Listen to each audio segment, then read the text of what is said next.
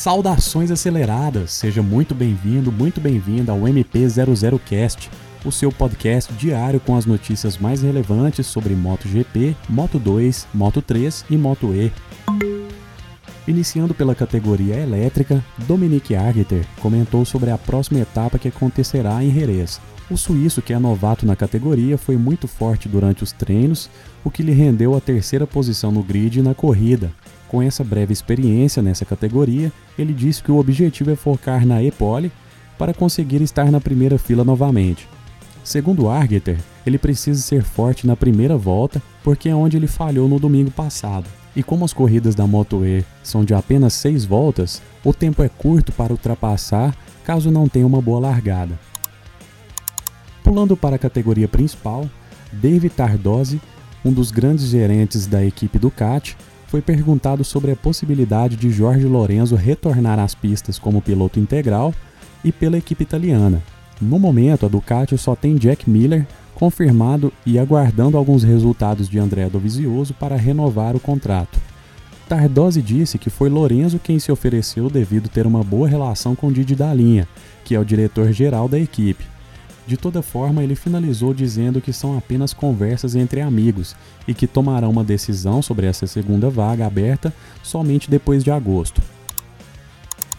Danilo Petrucci, atual piloto Ducati, que irá para a Tech 3 KTM no próximo ano, comentou sobre a corrida dizendo que ele foi o único piloto que teve uma forte queda no final de semana e que concluiu a corrida, ele disse que tem sido dias difíceis porque ele acha que tem alergia a alguns calmantes musculares e anti-inflamatórios. Essa alergia está trazendo uma desidratação para o italiano e algumas dificuldades intestinais. Ele finalizou dizendo que mal pode esperar para competir novamente e pretende estar melhor no final de semana para almejar o top 5. Falando ainda em italiano, Valentino Rossi disse que foi uma pena ter abandonado a corrida, pois caso contrário, ele teria vencido, e riu após essa afirmação. Ele comentou que a corrida foi bem difícil para ele devido ao grande calor e o azar da sua moto ter parado, mas disse que é bom correr novamente na mesma pista para poder melhorar o que deu errado na corrida anterior, e disse que se sente bem e está preparado para ser forte e lutar por bons resultados. Ainda na garagem da Yamaha, Maverick Vinales disse que está contente porque conseguiu gerir o desgaste dos pneus na corrida e ter segurado a segunda posição no pódio. Ele comentou que a equipe fez um ótimo trabalho e que a tendência é ser mais forte ainda na próxima etapa, devido eles já terem os dados do último domingo e quer alcançar a vitória agora.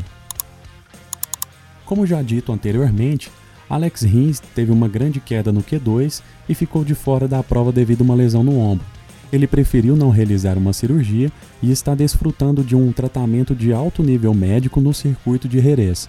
Segundo informações, Rins viaja diariamente no seu motorhome até o circuito para ser atendido por médicos e fisioterapeutas de alto nível. Na quinta-feira, Alex Rins e Cal Crutchlow visitam o departamento médico para verificar a aptidão para iniciar os treinos de sexta-feira. A Suzuki comentou que, mesmo que ele não seja liberado, não substituirão o espanhol e a equipe correrá apenas com Juamir.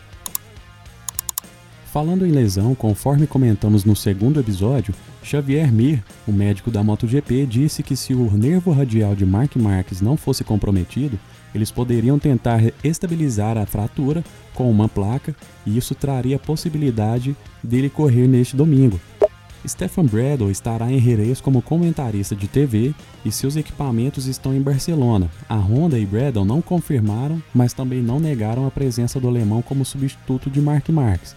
Porém, como Mark é ambicioso e tem sido um dos pilotos mais fortes dos últimos tempos, é provável que ele tente correr, principalmente tendo como álibi a história de Jorge Lorenzo em 2013. Para quem não conhece esse capítulo, Jorge sofreu uma queda nos treinos da etapa holandesa fez uma cirurgia no mesmo dia em Barcelona, voltou para a Holanda, correu, chegou a ser quarto colocado na corrida, mas terminou em quinto. Hoje a tecnologia e a medicina são melhores, aliado ao prazo que Marx terá, comparando com Jorge Lorenzo, que correu após apenas 36 horas de um procedimento cirúrgico, Mark terá aproximadamente 4 dias.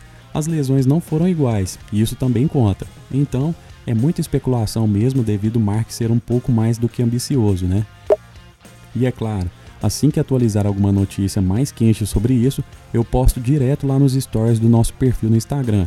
Se ainda não segue lá, dê uma olhada. MP00cast, todo dia tem postagem nos stories. Para finalizar com polêmica, Alberto Puig, gerente da equipe Honda, disse que a Honda não está contando os dias para que Mark volte. Segundo ele, todos querem que Mark volte no tempo certo na sua melhor aptidão e finalizou sua fala da seguinte forma: aspas.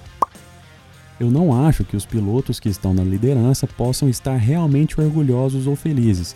Ganhar um título sem o melhor piloto do mundo participando não é a mesma coisa que se Mark estivesse presente. Fecha aspas.